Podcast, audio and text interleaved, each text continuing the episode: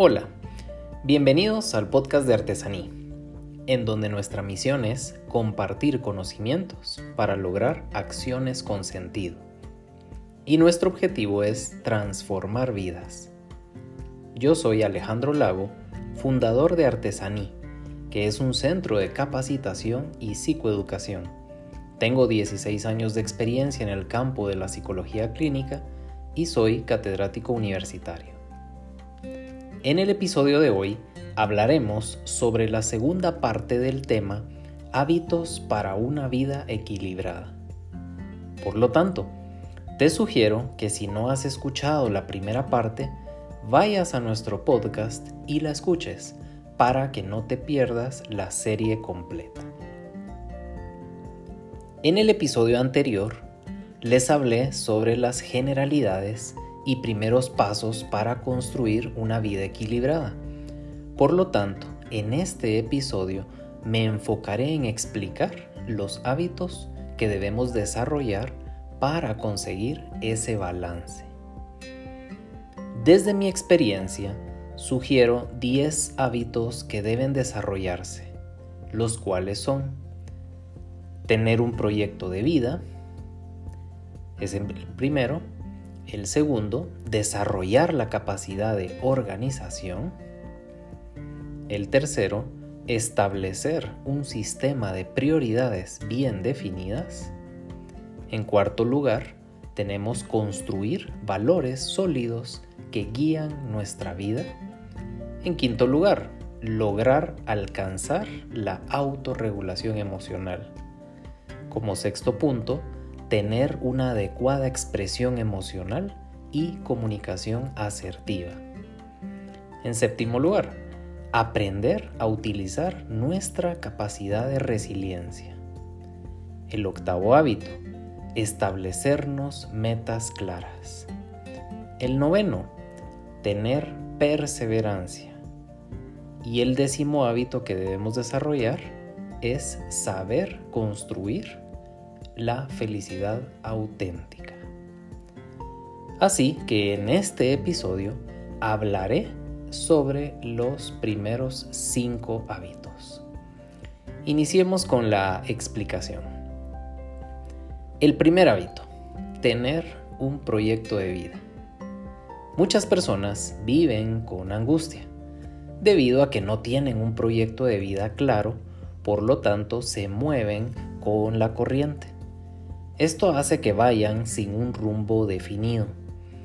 Esto también provoca dejar pasar oportunidades por no darse cuenta de ellas, pero también hace que perdamos mucho tiempo por estar haciendo intentos y abandonando actividades ya que ninguna de ellas logra provocarnos una motivación auténtica.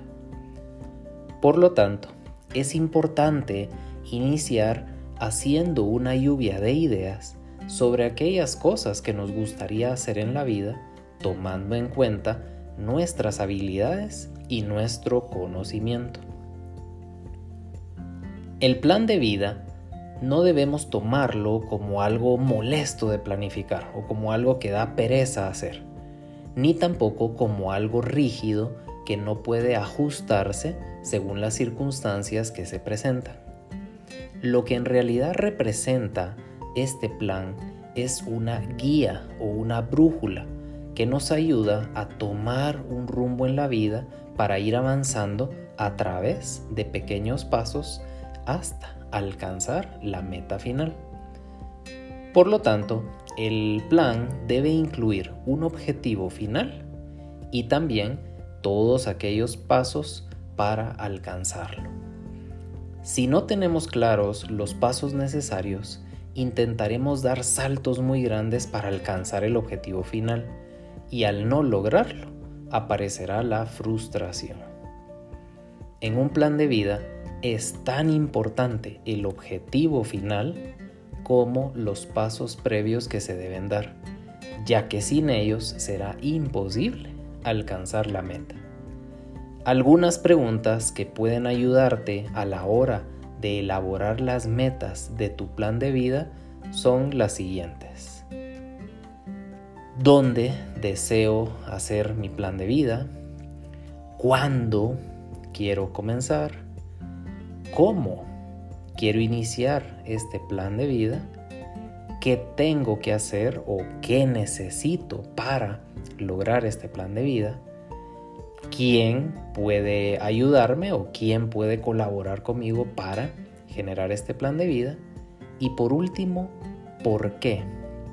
¿Por qué deseo alcanzar o lograr esta meta o este objetivo dentro de este plan de vida? Entonces puedes utilizar estas preguntas como una guía y esto te va a permitir tener un poco más de claridad de qué es lo que deseas para poder elaborar ese proyecto de vida. Hablemos del segundo hábito. Este segundo hábito se refiere a desarrollar la capacidad de organización.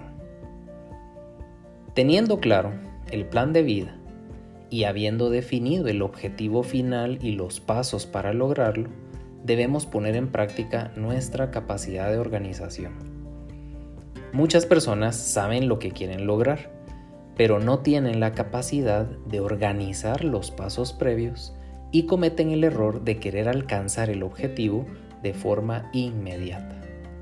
Por esta razón es importante organizarnos y colocar un orden cronológico y sobre todo lógico a cada uno de los pasos. Pero organizarnos no solo tiene que ver con el establecimiento de metas, también tiene que ver con el manejo adecuado del tiempo. Y la excusa principal que las personas suelen utilizar es no tengo tiempo. Es mentira que no tenemos tiempo. Sí lo tenemos, pero está mal distribuido. Ante esta situación, lo primero que se debe analizar es cuáles son los llamados ladrones del tiempo. Este concepto se refiere a aquellas actividades que nos hacen perder el tiempo desviándonos de nuestros objetivos. Y claro, está basado en malos hábitos que hemos ido adquiriendo con el tiempo. Algunos ejemplos de ladrones del tiempo son no tener un plan de vida, demasiada preocupación por los detalles, tener actitudes negativas, falta de procedimientos a la hora de elaborar un plan, falta de motivación, desorden, postergación de tareas pendientes, cálculo del tiempo poco realista, lo cual pues genera angustia porque nunca nos va a dar tiempo de hacer las cosas, falta de autodisciplina, metas poco claras, falta de organización, falta de claridad en el establecimiento de las prioridades. Estos son algunos ejemplos de estos ladrones del tiempo. Por lo tanto, debes identificar los ladrones del tiempo que te impiden a ti alcanzar tus metas y debes dejar las excusas y comenzar a organizarte. Todos podemos organizarnos, solamente debemos quitarnos las excusas, identificar estos ladrones del tiempo y crear o trazarnos un organigrama. Con ello siempre vamos a tener el tiempo suficiente. El tercer hábito nos habla sobre establecer un sistema de prioridades bien definidas. Mencioné que uno de los ladrones del tiempo está relacionado con la falta de prioridades. Cuando no tenemos claro lo que es verdaderamente importante para nosotros, perdemos el tiempo haciendo otras cosas que solo nos desvían de alcanzar aquello que es valioso para nuestra vida. Muchas personas se frustran y se deprimen porque sienten que están haciendo cosas en la vida que solo los desgastan y les roban la motivación. Pero no se dan cuenta que su vida podría cambiar si tan solo se sientan a hacer una revisión sobre sus prioridades y modifican el tiempo que dedican a cada actividad. Para poder organizarte, puedes aplicar la regla de las 8 horas. Para ello, toma en cuenta que un día se divide en 24 horas. Por lo tanto, una forma inteligente de distribuir tu tiempo es dividirlo en 8 horas para trabajar, 8 horas para hacer cosas que te llenan de felicidad o que te inspiran o que te motivan y 8 horas para descansar. Y con ello tienes cubiertas las 24 horas de tu día. Analiza entonces, ¿qué tan cerca o qué tan lejos estás de aplicar esta regla? Y cómo puedes aplicarla a tus prioridades. No te dejes llevar por la típica excusa de mi trabajo me absorbe todo mi tiempo y tengo que trabajar más de 12 horas al día. Si ese es tu caso, vas por un mal camino, ya que un trabajo con ese nivel de carga solamente produce estrés y eso te aleja de crear hábitos para una vida equilibrada. No dejes que el dinero sea tu principal prioridad. Todo ser humano tiene la capacidad de generar dinero a la vez que tiene tiempo para hacer otras cosas que le dan paz y equilibrio. Recuerda que solo tienes una vida y no merece la pena pasar la mayor parte del tiempo de tu vida sentado en una oficina sin poder disfrutar tu esfuerzo. Organízate. Establece tus prioridades. Haz una adecuada distribución de tu tiempo y verás que tu vida comienza a cambiar. Vas a sentirte con más energía, vas a sentirte con más motivación, vas a disfrutar más tu trabajo, tu vida personal, tu vida familiar, tu vida con tus amigos, etc. Entonces es importante que logres hacer una adecuada distribución, pero esa distribución tiene que estar basada en tus prioridades. Si tienes claras tus prioridades, entonces sabrás qué es lo que buscas en la vida. Y eso te lleva a tener un adecuado equilibrio. Con el cuarto hábito, debemos aprender a construir valores sólidos que guíen nuestra vida. Si ya hiciste una revisión de tus prioridades y las has logrado reestructurar, es momento entonces de evaluar si esas prioridades están relacionadas con tu sistema de valores. Esto es importante porque hay personas que sus prioridades no coinciden con sus valores y eso solamente provoca inestabilidad. Los valores los vamos a dividir en dos grupos. El primer grupo se refiere a los valores morales y el segundo grupo se refiere a las acciones que ejecutamos para lograr un objetivo. En relación al primer grupo, los valores morales, estos son los instrumentos que nos permiten mantener la rectitud del rumbo. Una persona sin valores es alguien que va a la deriva. Todo le da igual y no tiene escrúpulos. Por el contrario, una persona con un sólido sistema de valores hace uso de ellos para guiar su vida y con ello tener mayor claridad en sus prioridades. Ilumina a otros con su luz y es una fuente de inspiración.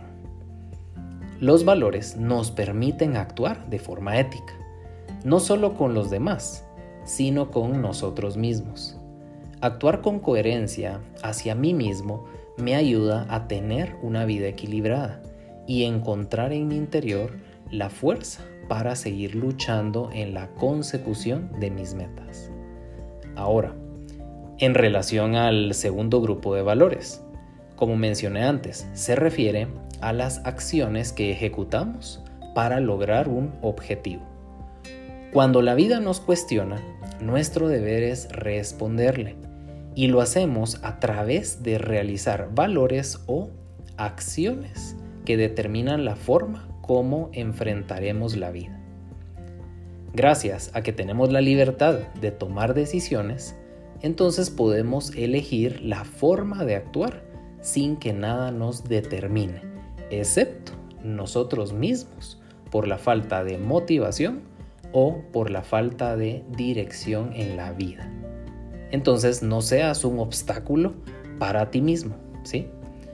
Por lo tanto, si mis prioridades están alineadas con mis valores, significa que mis valores morales me guían para actuar de forma correcta y mis acciones y decisiones están dirigidas a lograr dirigir mi vida en base a mis prioridades.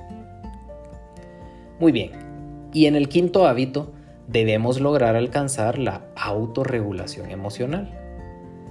Es vital que toda persona con un adecuado nivel de inteligencia emocional aprenda a autorregularse. Y la regulación emocional se refiere a la capacidad de manejar las emociones adecuadamente e implica tomar conciencia de la relación que existe entre las emociones, los pensamientos y las conductas. Pero también debemos agregar otro elemento, y es la habilidad de la espera.